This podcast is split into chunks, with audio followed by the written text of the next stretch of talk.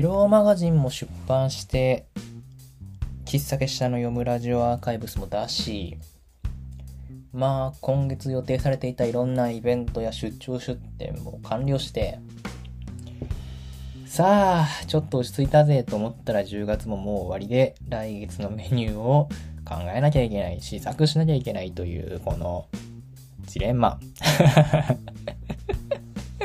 ジレンマの使い方合ってるかわかんないですけどね。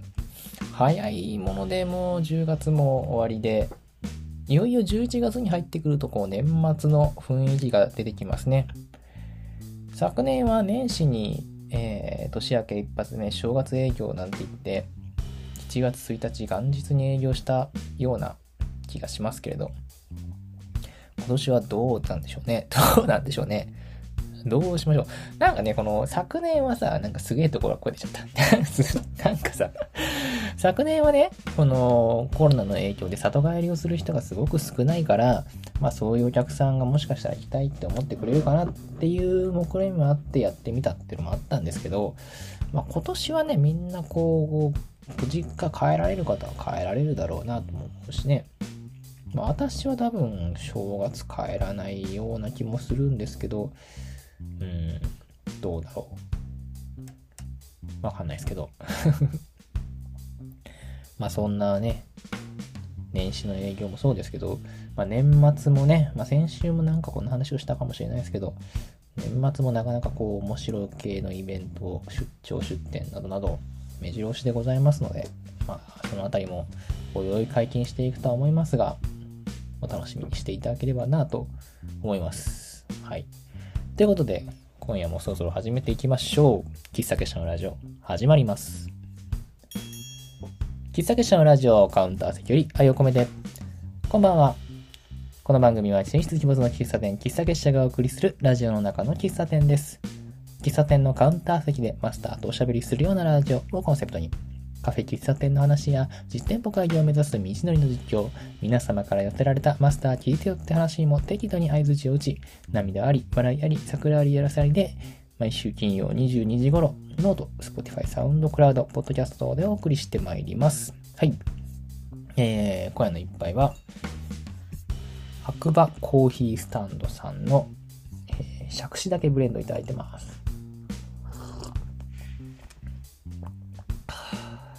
美味しい。ちょっと深入りめな、中深入りな感じのブレンドですけど、深みと苦みもありつつ、ちょっと酸の感じもあって、とっても美味しいですね。この白馬コーヒースタンドさんもですね、先週に引き続き、私が所属している、えー、コーヒー共和国というオンライン、なんだあれ、オンラインサークルなんかもっといい言い方があった気がするけど なん、なんつうんだっけ？ど忘れちゃった？えっと、まあ、そのオンラインの集まりの、えー、同じメンバーのオンラインコミュニティ？か。なんかオンラインサロンか。オンラインサロン。オンラインサロンの、えー、メンバーの一人の方のお店。まあ、白馬コーヒースタンドというですね、白馬コーヒースタンドはこれどこにあるんだっけ？長野県ですね。はい。白馬村です。美味しいございますね。いや、なんか寒くなるとちょっと深入りのコーヒー豆が飲みたくなるのって私だけですかね。やっぱ夏場はちょっとすっきりしたコーヒーが飲みたくなっちゃうのかな。いや、深入りだからといってすっきりしてないというわけではないはずなんだが。なんだかこうスーパーを歩いているとな、なんつうの？今夜はお鍋みたいなコーナーあるじゃないですか あの誘惑に負けそうになりますね。でもお鍋をやるときって、絶対こう冷蔵庫にある程度こう、なんかもうどうしようもないけど、なんか残っちゃってる野菜みたいのがいっぱいあるときにやりたいんですよね。お鍋のためにこう野菜をいっぱい買い込んでとかあんまりやりたくなくて。余った野菜を、冷蔵庫の中に余って行き場をなくしている野菜をこう、鍋にとりあえずぶち込んでいくっていうのがやりたい。っていうのがやりたいんですよ。あとね、家でお鍋するとつい食べ過ぎちゃうんですよね。どう考えても、お肉を、まあ3日間ぐらい鍋いけるでしょって、3日間っていうかまあ3食ぐらい。3 3食お鍋でいけるでしょうぐらいの量をお肉入れてるはずなのに、なぜかその最初の1食目でお肉がほとんど8割方なくなってて、あれ？っつって。お肉3日分入れたのに、なんかほとんどないんだけど、つって結局買い足すっていうね。そういうことをやってしまうので、お家でお鍋をするときは非常にこう気をつけなきゃいけないな。食べ過ぎ注意だなとはいつも思うんですけど、なかなかこう一人で食べちゃうと、そういうことができちゃうのはね、良くないですね。あちなみに私はあの、もつ鍋が好きなんですけど、オープニングトークすげえ鍋の話しちゃうけど、もつ鍋がね、もつ鍋の話をさせて。もつ鍋ってさ、私全然その大学生になるまで全然食べたことなかったし、なんならもつってあんま得意じゃないと思ってたんですよ。で、もつ鍋って食べたことある方はわかると思うんですけど、すごいこう、なんていうのかな、ふわふわとしたこう、脂身の一歩手前みたいなお肉が、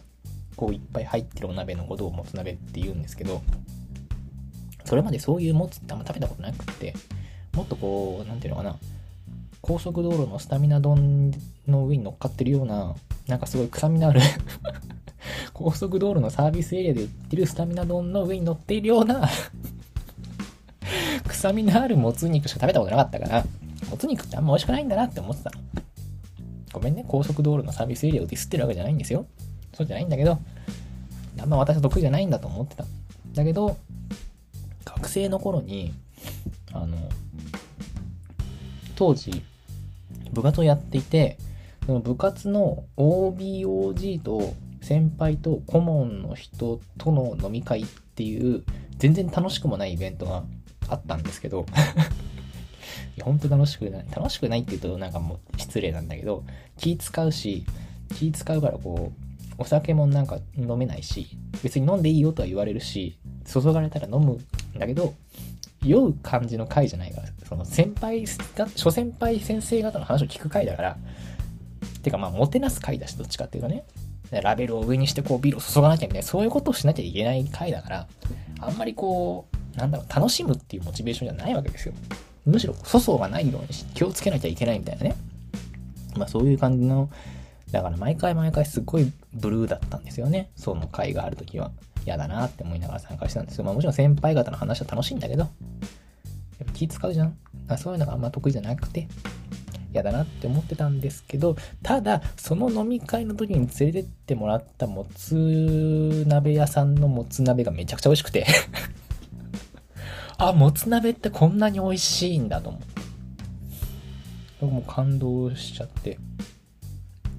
もうそっからよ。自分の好きな鍋をあげなさいって言われてもつ鍋をあげるようになった。なかなかね、こう、家では難しいんだけど、そういう新鮮なもつ肉を使ってるお店に行って、お酒と一緒にもつ鍋を食べるっていうのがいいなっていうのがね、それだけは楽しかった。なかなかこう一人でもつ鍋屋さんって行かないけど、誰か京都で美味しいもつ鍋屋さん連れてってください。お願いします。はい。えっと、のっけから、えー、もつ鍋トークになってしまいました。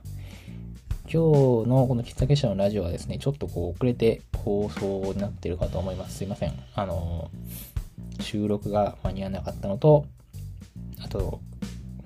なんかいろいろ仕事がこう、立て込んでしまって、なんやかんやってこう、どんどんどんどん後ろにずれてしまってですね、まあ、リアタイで楽しみにしてくれる人がどれくらいいるかはわかりませんが、お待たせしてしまって申し訳ございません。はい。ということで、このコーナーからまずやっていきましょう。今週の喫茶結社のコーナーです。このコーナーは今週1週間を振り返って喫茶結社の活動がどんな感じだったのかを振り返るコーナーです。はい。まあまあ今日のね、メインテーマにも引っかかってくるところなんで、まあさらっといきましょう。今週はね、まあ、えー、日曜日、大阪港のですね、過疎。ギャラリーさんですね、開催されていたソフコンボリュー2トフビコンベンションボリュ2に暗躍、出張暗躍してまいりました。あのクリエイターソフビ、いわゆるこう版版権もののソフビ、ウルトラマンとかそういう系ではなくて、アーティスト、クリエイターの人が作り上げた作品としてのソフビの展示即売イベント。まあそこの飲食ブースでの出店でございました。これがね、すっごく楽しかったんですよ。その楽しかったっていう話を今日はメインにしていこうと思うので、まあちょっとここはさらっと次に話しちゃいます。まあそういうのがあったので、今週はですね、えー、バラ喫茶結社、身分目連営業が月曜日だけだったわけですね。日曜日お休みをいただいておりました。で、その月曜日っていうのはね、なんかこのところやっぱりこう、京都は天気がちょっとおかしくてね、寒かったり暑かったりっていうのもあるんだけど、その日は雨が降っててですね、結構こう、しとしと系のずっと雨降ってるみたいな感じで、一日中雨降ってるような日だったんですけど、だからもうあんまりなんか、そんなにお客さん来ないかなとか思ってて。まあ、日曜日、昨日結構頑張ってイベント出店やっちゃったから、今日はのんびり営業でもいいかななんて思いながら、そんな気持ちで、パラーのシャッターを開けたんですけど、とはいえですよ、そんな雨の中でもですね、結構何人か来てくださってですね、なんだろうね、なんかわかんないんだけど、木蓮のね、お店の作りってすごいまあ、来たことある方はわかると思うんですけど、町屋、昔ながらの町屋を改装して、ね、まあ、商店街の中に位置するっていうのもあるんですけど、結構ノスタルジックな感じの雰囲気もありつつ、あの、天井からドライフラワーとかドライの植物が吊るされていて、結構こう、茂みの中のような、ちょっとこう、不思議な、怪しげな雰囲気もありつつっていうようなそういうお店の作りなんですけど、結構日の光の入り方が、あの、夏場と冬場で結構違うんですよね。で、そもそもその商店街の中にある町屋の作りのお店ってことで、めちゃくちゃ明るいわけじゃないんですよ。基本的に。むしろ暗いぐらい。ちょっと薄暗いぐらいで。で、照明も別にそんな高校としてる照明じゃないので。だから、夏場でもそんなにめっちゃ明るいって感じじゃない、日陰ぐらいの感じの、僕はそういう雰囲気大好きなんですけど、でそれが、こう、やっぱりこう、日がね、どんどんどんどんこう、傾いてくるっていうか、なんていうのかな、冬場に向けて、どんどんどんどんこう、太陽が下がってくると、やっぱり日の入り方が変わってて、もう最近なんかは、まあ、シャッターを半分しか開けてないっていうのもあるんだけど、私が仕込みで入ってる時なんかほとんど真っ暗な状態で、とりあえず電気だけつけてみたいな感じ、電気消しちゃったら真っ暗になっちゃうぐらいの感じの、そういう雰囲気なんですよ。真っ暗はちょっと薄いかな。でも結構薄暗い。お昼になっても割とこう、そんなに明るいわけじゃない。で、そういう雰囲気で、ましてこう、まあ雨の日とかは余計にね、曇りの日とかも余計にそんなに明るくないし、そういう雰囲気だからなのかわかんないんだけど、なんか最近そう、お客さんと、まあ、他のお客さんいなくてカウンター席でおしゃべりしてる時に、なんかこう夏場よりも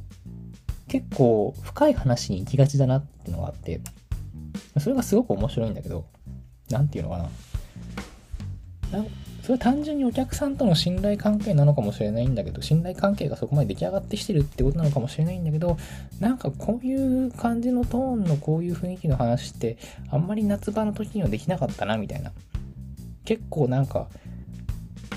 深い話ができてる気がするっていうね、そう思う瞬間が結構なんか何回かこのところあって、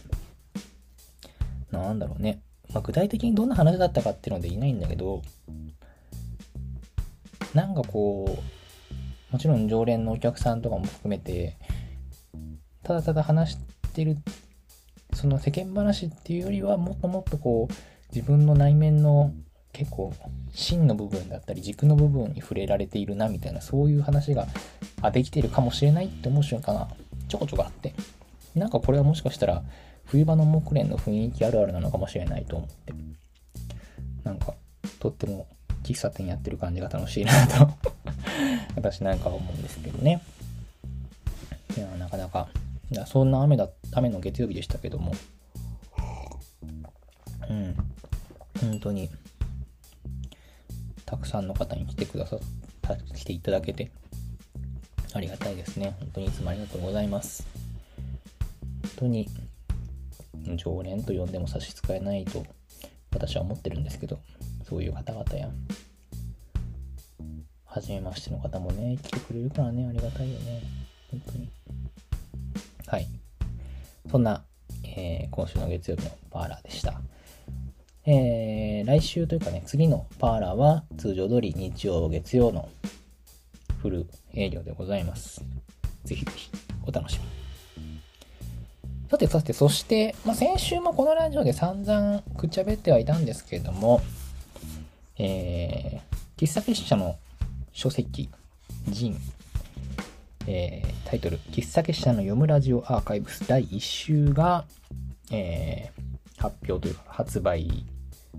このラジオ放送時点、配信開始してる時点ではまだ発売してないんだけど、発売しますよっていうお知らせをさせていただきました。先日ね、あの、先週の段階では、まだ初映っていうか表紙の写真とかは全くどこにも掲載してない状態で入稿しましたよっていう段階だったと思うんですよね。入稿して印刷待ちですみたいな。それがようやくね、こう仕上がって、今週はですね、完成品でも手元にあるわけですよ。いや紙の方はいいな。めちゃくちゃいいな。内容はなんか、すごい、あれだなって思うんですけどなんか今回は、紙も、ちょっと、なんていうのかな。いつもお願いしてる印刷屋さんでお願いしたんですけど、そこの紙見本見て、この紙かなっていうのを選んで、私が好きな紙の両方とも使ってるんですけど、それがなかなかいい感じにはまったなと思いつつ、結構いい仕上がりになってますね。うん。我ながらいい感じ。今回のこの読むラジオアーカイブスは先週も話したかな？今までのこの2021年5月から2022年5月までの1年と1ヶ月の喫茶結社の読むラジオをまあ過失修正したバージョンで掲載しているのと加えてまあ、インタールードというか、緩和って書いてあるけど、あの、幕愛のエッセイみたいな感じで2編話を入れてて、この話の話は、まあ、この話が出たから、今夜のトークテーマの話もしちゃいましょうか 今夜の話、トークテーマはですね、ということでですね、えー、なんだろうね。お店のゾーニングの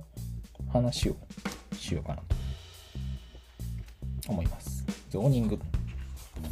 ゾーニング。なんかもうちょっといいタイトルが思い浮かんだら別のタイトルにするかもしれないんですけども、ゾーニングって何ぞやと。よく最近だと、まあコロナ、新型コロナウイルス関連の話でよく聞きますね、ゾーニング。その場所、あの、患者さんとかと、えー、まあ、陽性のこう新型コロナウイルス陽性の疑いがある人とそうでない人をちゃんと空間で分けましょうねみたいなそういう文脈で使われることが最近はちょこちょこ目にするんですけども店舗設計の話で言うとゾーニングっていうのはうんお客さん来てくれるお客さんをどう来てどういうお客さんに来てもらうかみたいな何ていうのかなこのお客さんに来てほしいから、この電波はこういう作りにするんです、みたいな、そういうニュアンス。だからまあ、なんだろう。例えば、家族連れの人に来てほしいなって思ったら、テーブル席とか、ボックス席とかを増やすみたいな。とか、逆にこう、静かで、1人とか2人ぐらいの人に来てほしいみたいな感じだったら、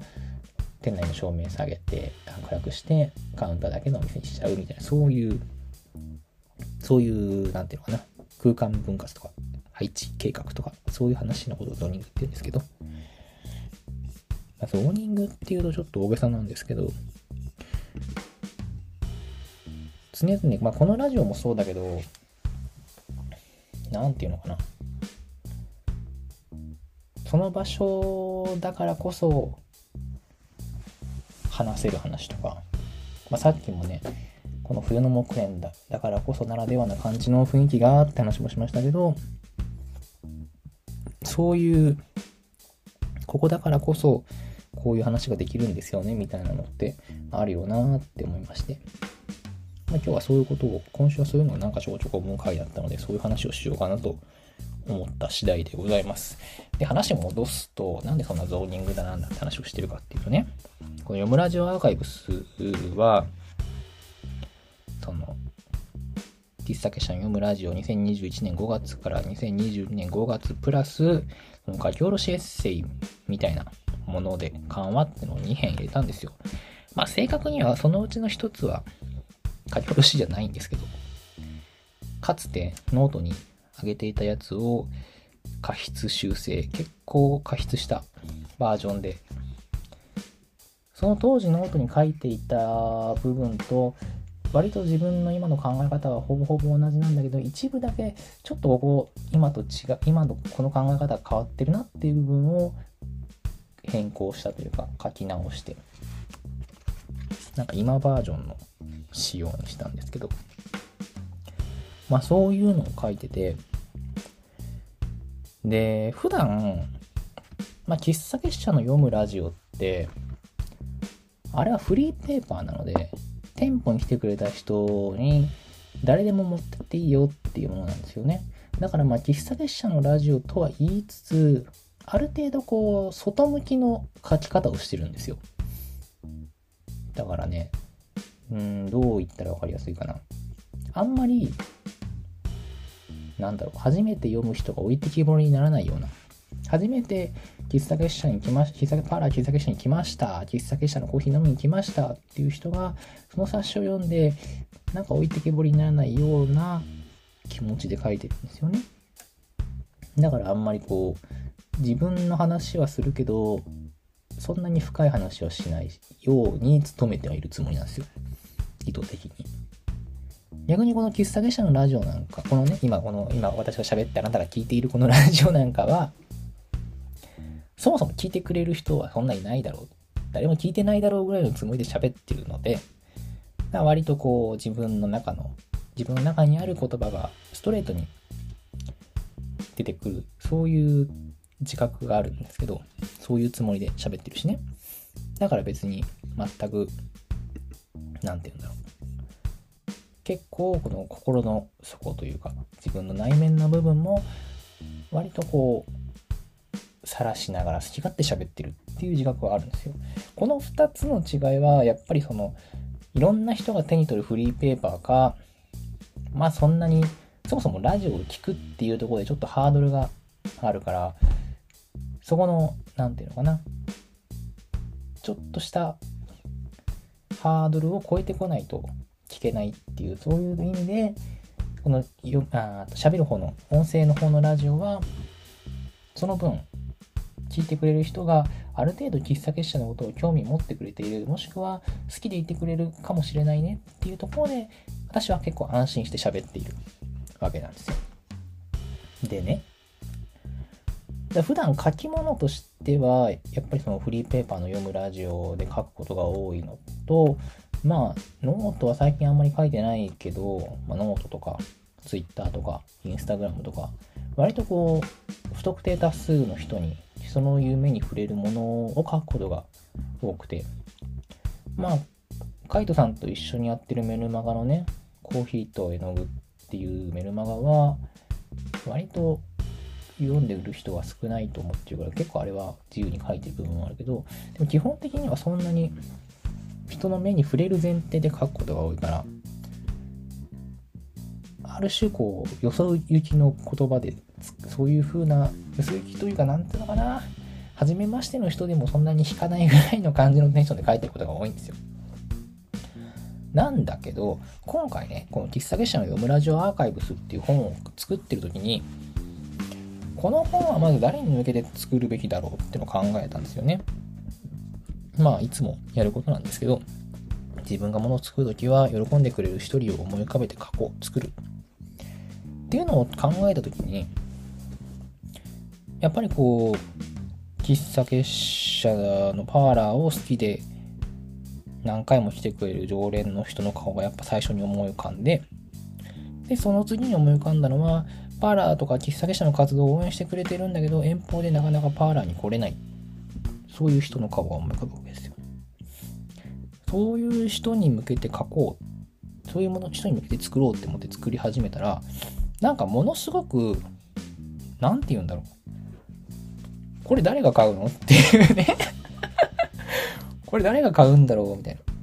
そういう結構喫茶結社のことを応援してくれる人はもしかしたら買う買ってくれるかもしれないけどそうじゃない人これ買ってくれるのかなって思ったんですよね。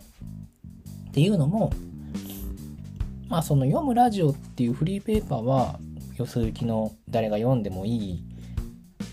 多少なりとも面白がれるだろうっていう風な感じで作ってるからそれ一つ一つは全然いいんだけど、それが束になった時に108ページぐらいになって、結構厚みが出てきて、文章量結構たくさんになって、で、中身モノクロだし、これ読もうと思ったら結構時間かかりそうだな。え、誰が買うの？って 誰か喜んでくれる人いるのかな？っていう、すごい不安になったんですけど。まあもちろんね、その喫茶結パーラーのことを応援してくれる、喫茶結社のことを応援してくれる人は喜んでくれるかもしれないというのはあるんだけど、それ以外の完全な初見の人が喜んでくれるかどうかわからんと。てか、いないだろうぐらいの 感じで、これはファングッズだなってちょっと私は思ってるんですけど、そうなった時に、この、読むラジオの中のそのエッセイの部分、いざ書こうって思ったら、あここのこの読むラジオこの喫茶結社のラジオアーカイブスってわざわざお金出して買ってくれる人しかこれぐらい書くエッセイの部分は目に触れないんだからじゃあ割と何書いてもいいかもって思っちゃったんですよね。何書いてもいいっていうのは適当書いてもいいってことじゃなくてそれこそこの音声版のラジオみたいに自分の内面とか奥底の部分を割と晒してもまあ問題ないのではと。そんなに不特定多数に触れる不特定多数の目に触れるもんでもないし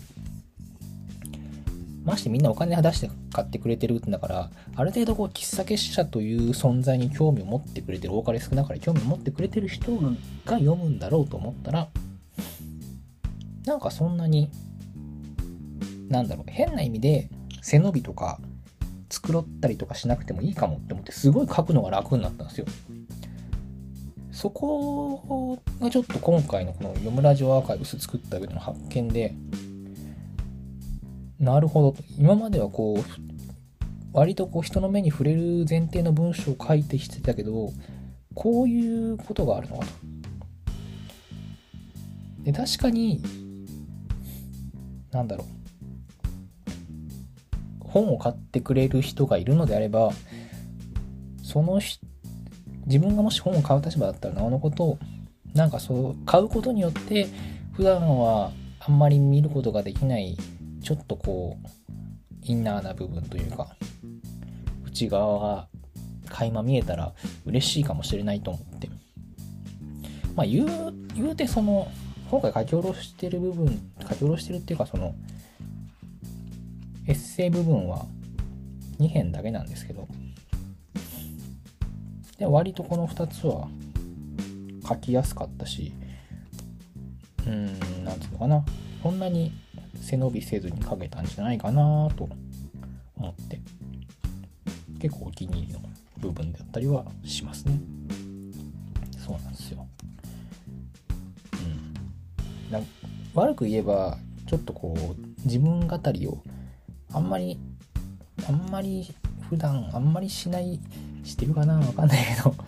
ちょっと自分語りと言われてしまえばそういう風な部分ではあるんだけども、なんかそれをちょっと安心して世に出せた感じがしますね。そう。いや結構、うん。制作期間めちゃくちゃ短かったんですけど、その割にいいものがちゃんと書けてる感じが私の中ではしているので非常に満足しております。この、えー、読むラジオアーカイブスはですね、えー、明日から、明日からっていうか、まあ、このラジオ、明日からっておかしいな、えー、っと、22、23日の土日でですね、大阪で仕事市というイベントで、モーニング三姉妹が委託、えー、モーニング三姉妹に委託販売してもらっておりますので、ぜひぜひ。そう、モーニング三姉妹といえば、あの、先週も言ったけれども、喫茶結社コラボでオリジナルのドリップバッグを作っておりますので、それもね、ぜひ、今回は、えー、秋冬に飲みたいホットコーヒーということで、ちょっと喫茶いつもはね、喫茶店風ではあるんだけども、モーニング三姉妹の好みなテイストに仕上げております。マグカップ付きというね、めちゃくちゃ可愛いマグカップも付いているセットもあるので、ぜひぜひ、あの、お近くの方は遊びに行ってみてください。で、あと、まあ、これ宣伝ばっかになっちゃった。宣伝ばっかなんだけど、読むラジオアーカイブスは、えー、まあ、そこでね、先行販売という形でモーニング三姉妹に売ってもらうんだけど、11月1日からね、喫茶結社の EC サイト、オンラインショッピングサイトの、えー、仮想視点で販売開始になりますので、なかなか大阪行けないぜって方にはですね、そこから購入していただければ嬉しいなと思います。なんかあんまりそういう感じのテンションで作ったから、こんな買う人いないだろうっていうつもりで、初版がめちゃくちゃ少数なんですよ。まあ、今回ちょっと納期納期が、納期に間に合う、締め切りがもうすごい差し迫ってしまった。まあ、いつものこの締め切り直前に頑張るやつだったから、結構その印刷に、印刷にかけられる日数が2日ぐらいしかなくて、めちゃくちゃこれ、初版は20何部ぐらいしか作ってないんですけど、もし反響があれば追加ですりますんで、ぜひぜひ、あの、欲しいよって方は言ってください。はい。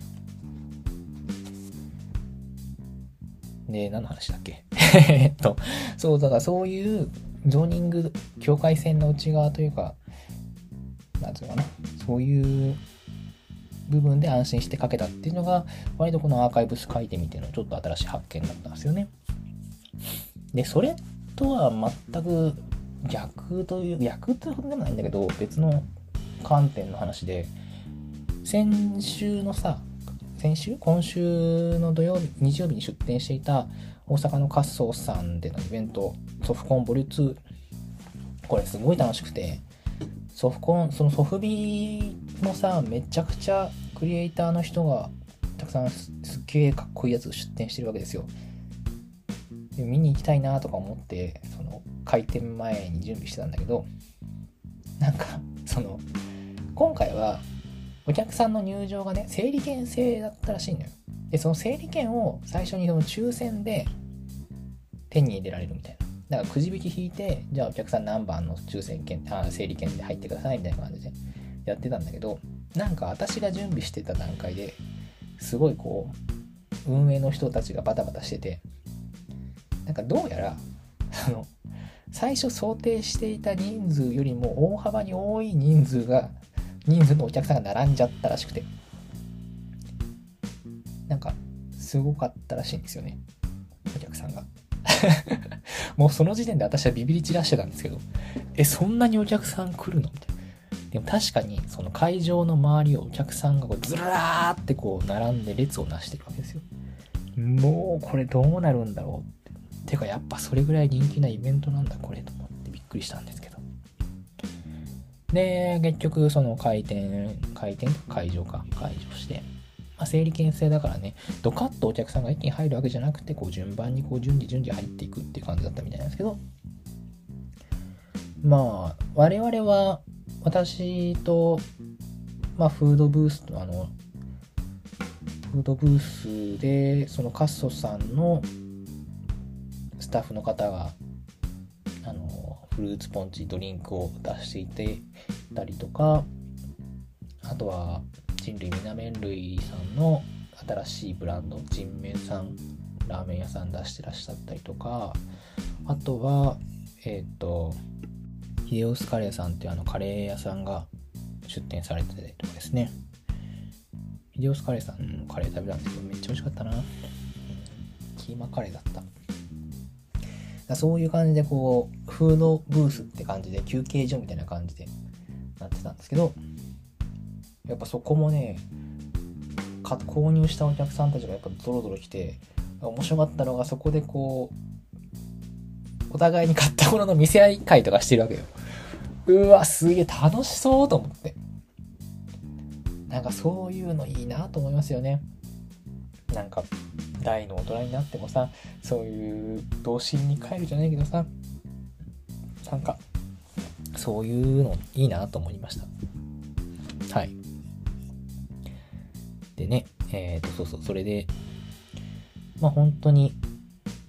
なんつうのかな、まあ私なんかはコーヒー、今回は本当にホットコーヒーだけっていうすげえ攻め攻めなセットで行ったんですけど、ホットコーヒーだけだったから、まあめちゃくちゃこう一気に行列ができるみたいなことはまあないんですけど、それでもね、断続的にこうお客さん来てくれてね、なんかね、すごかったんですよね。あんまり普段コーヒー豆とか持ってかないんですけど、今回ちょっとコーヒー豆をちょっとだけね、本当にちょっとだけ販売で持ってったらコーヒー豆も飛ぶように売れてしまったりとかして、うーん、なんか最終的にこの、今回はこれぐらいの配数売るっていうのをちゃんと目標決めていったんですけど、最終的にその目標をちょうど達成できて、もう全部売り切ったっていう感じで帰れたのですごい良かったんですけど、だからでもさその普段パーラー喫茶結社とかね木蓮さんでやらせてもらってる時とかでさまああるいはウルムさんでもそうなんだけどある程度こう自分の身内感というかなんだろうな木蓮の木蓮の扉を開けてくるっていう部分で一つこう境界があってそこを踏み越えてくるっていうのはまあまあ人によってはハードルがちゃんとある部分だと思うんですよね。そこである意味こうふるいに、ふるいにかけるっていう言い方はあんまり適切じゃないんだけど、お客さんがみんな誰でもウェルカムだよっていうのとはちょっと違う感じになってる。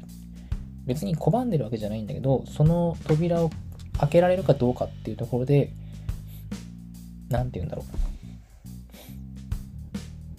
例えば、すげえ急いでる人とか、今すぐすぐご飯食べてすぐ出て行きたいんだっていう人とかは極端な話ね、木蓮の扉を開けてくるってことはないわけですよ。もっとこう牛丼屋さんみたいなそういうところを探すっていうかね。だからそういう意味で少しこう、ゾーニングができてるのかなって思って。だからこそ私は木蓮の扉を開けてくる、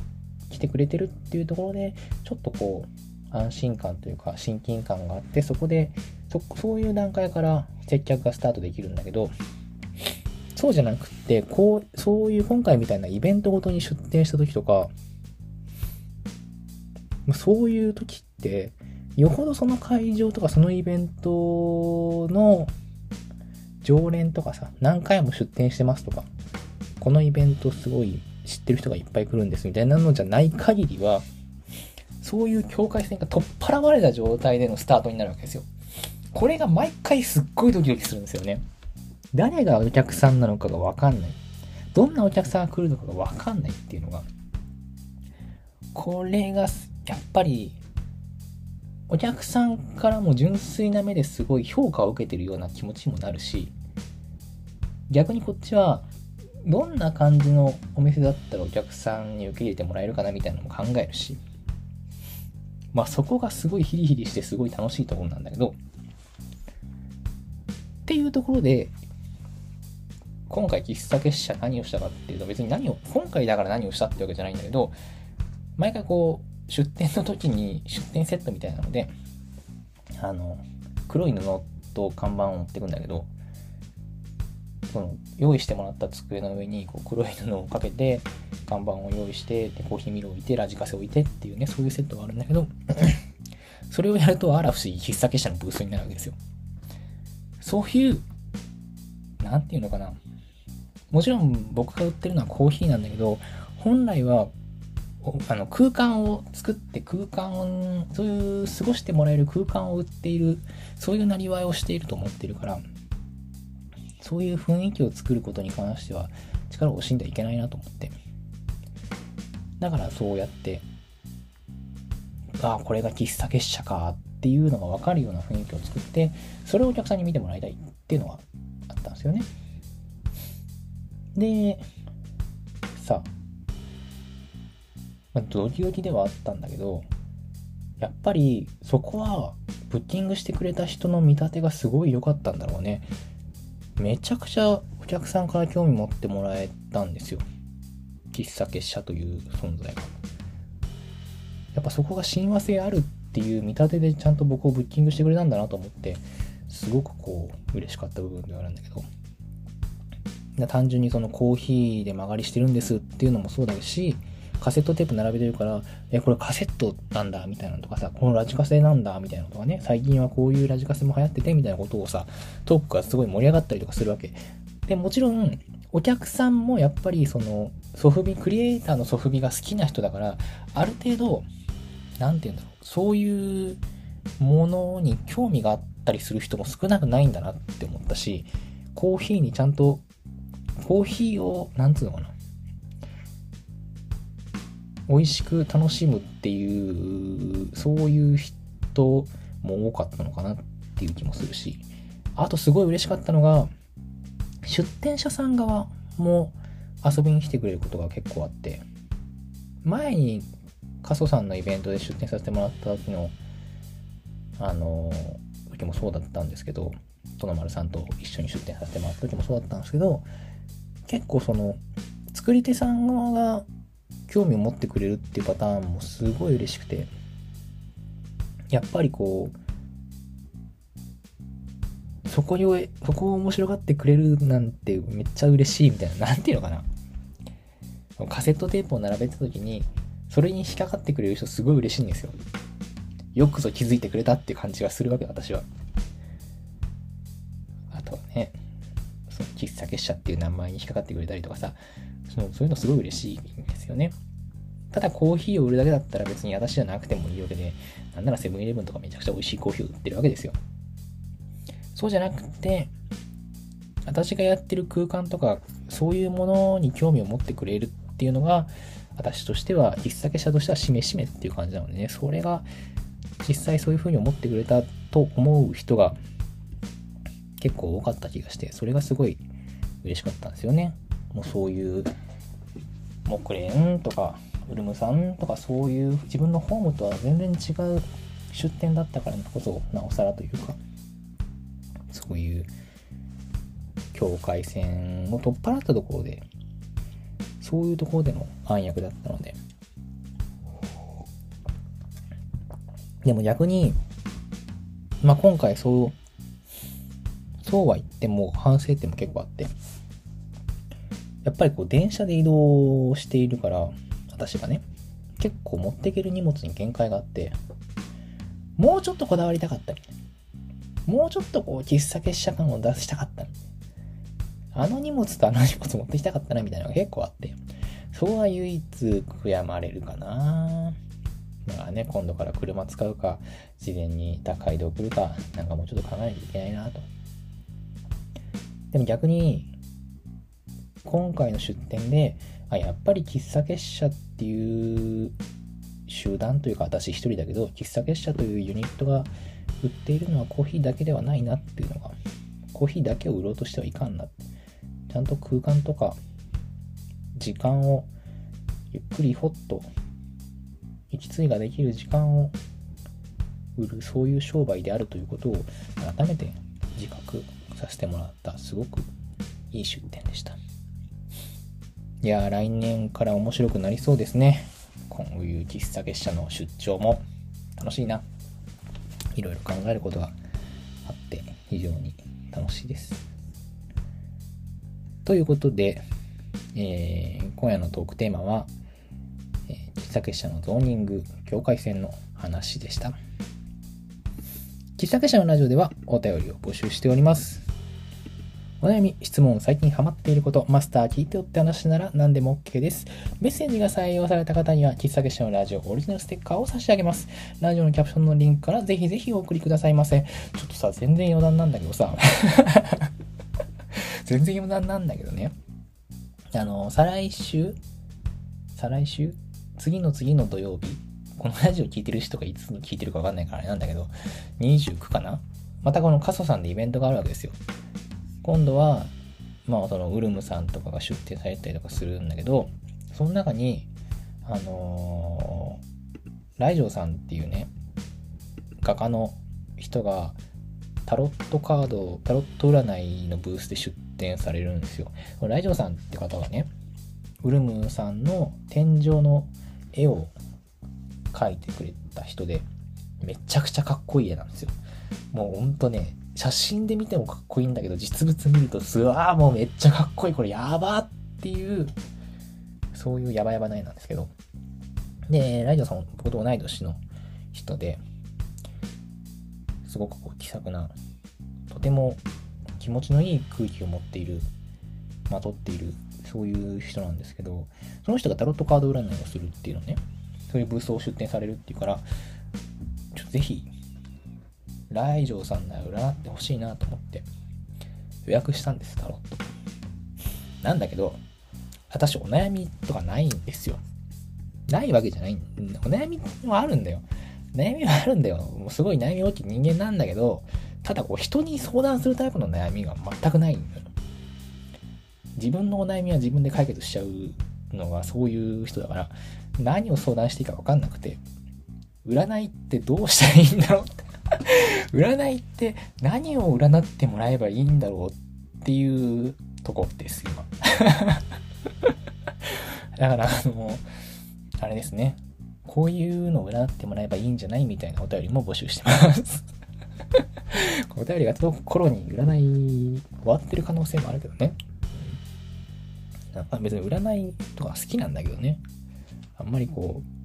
う、占い師の人に占ってもらうときに、いや特に別に何も相談することないんで、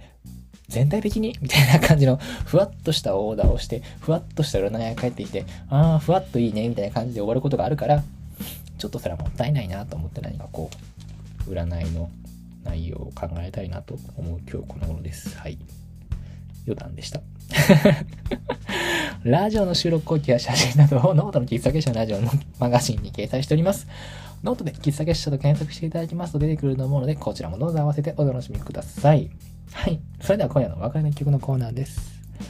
この番組では毎週お別れの一曲をご紹介しております。ネットラジオなので実際に放送することはできませんので、勝手に検索して聴いてくださいね。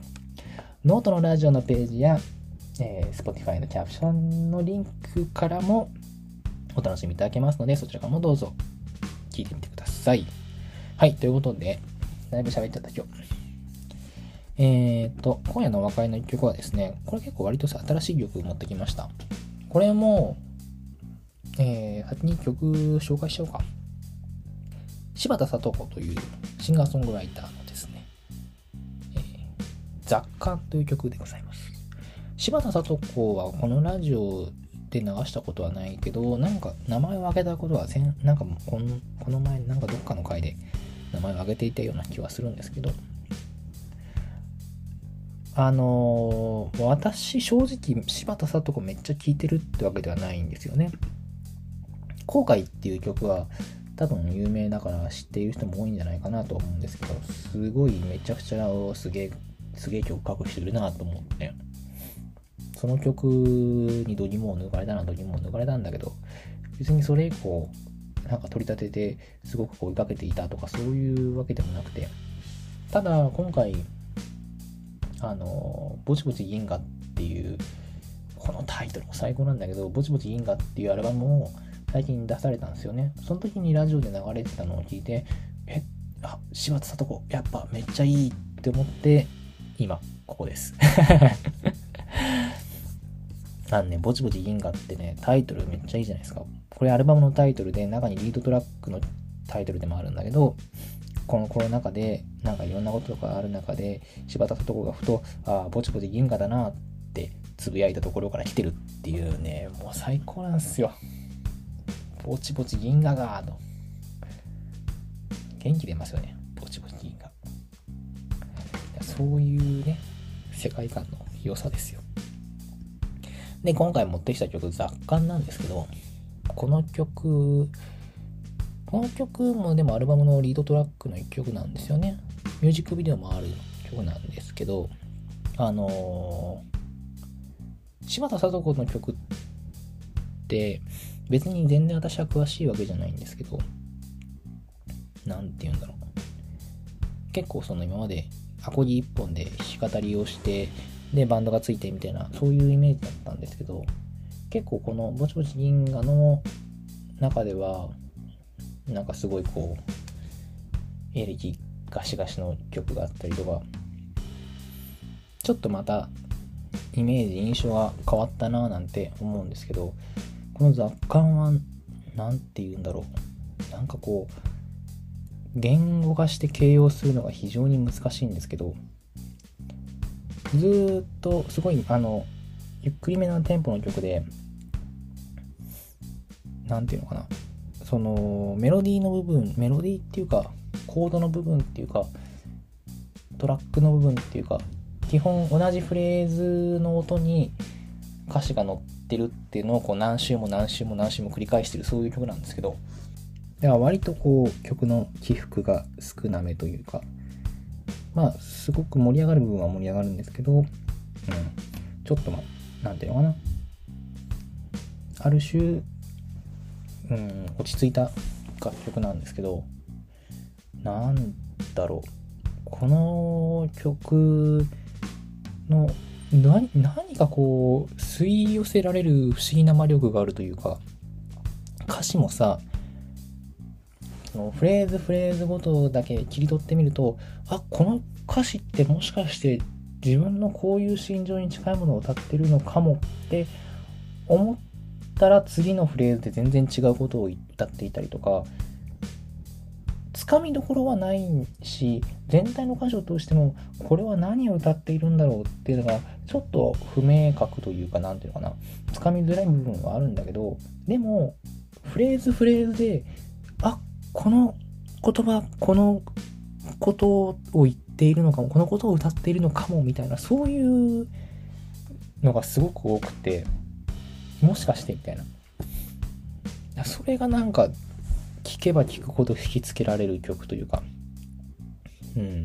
そういう魅力があるなと思って、この曲初めて聴いてからめちゃくちゃリピートしまくってるんですけど、なんて言うんだろう。結構その、ローなテンポだったから、無理なく聴けるというか、割と自分のメンタルがどういう状態でも聴ける。なんだろうね。ちょっとでもその本当にこの歌詞を全体を通してみたらこの解釈が合ってるかわからないんだけどここだけ切り取った時にえー、なんかすごくこのフレーズ勇気が出るみたいな元気が出るすごく安心するし背中を押されてるような気がするなみたいなフレーズが何箇所かあって本当にそのことを歌っているのかどうかはわからないし全然解釈違いかもしれないんだけどでもなんかこういう解釈だったらいいなって思えるなんかそういう不思議な曲なんですよね。うん。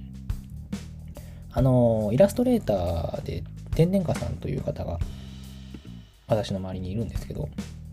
あのセカアカの同期の方でね。その方があのノートでたまに日記を上げてるんですよ。その日記が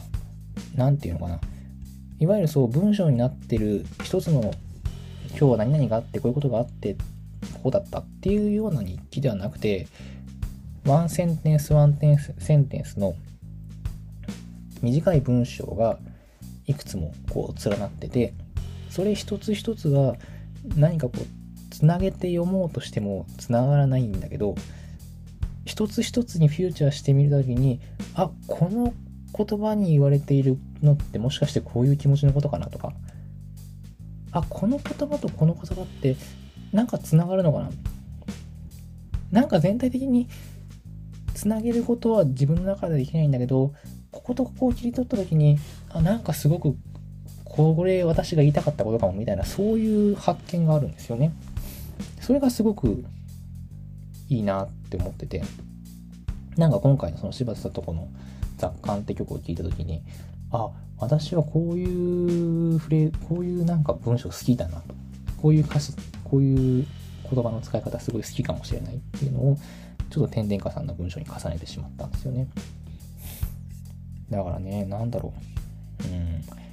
曲を作った人の解釈なんて分かったもんじゃないんですよね。インタビューいくら見たっていくら読んだって、この曲は全部こういう風に、こういう意味で書いたんですよなんて全部1から10まで説明されてたら、それこそ興ざめっていうかもうなんていうかな。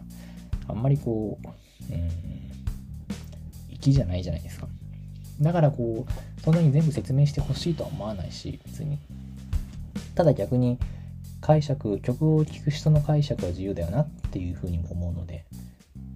別にそれが合ってるとか合ってないかとか、別にどっちでもいいんですけど、なんかその自分の中で、ああ、響くものがあるな、自分の中にもこういう感情ってあるのかもしれんっていうのが発見できるのがすごく楽しいなと思います。はい。まあそれは曲に限らず、音楽に限らず、しなり、さっきの天然型の日記もそうだし、文章、小説なんでもそうかもしれない。絵か絵もそうかもしれないしね。まあそういうのってやっぱりこう、見るものの観覧車の特権だよねって私は常々思っちゃおります。はい、ということで、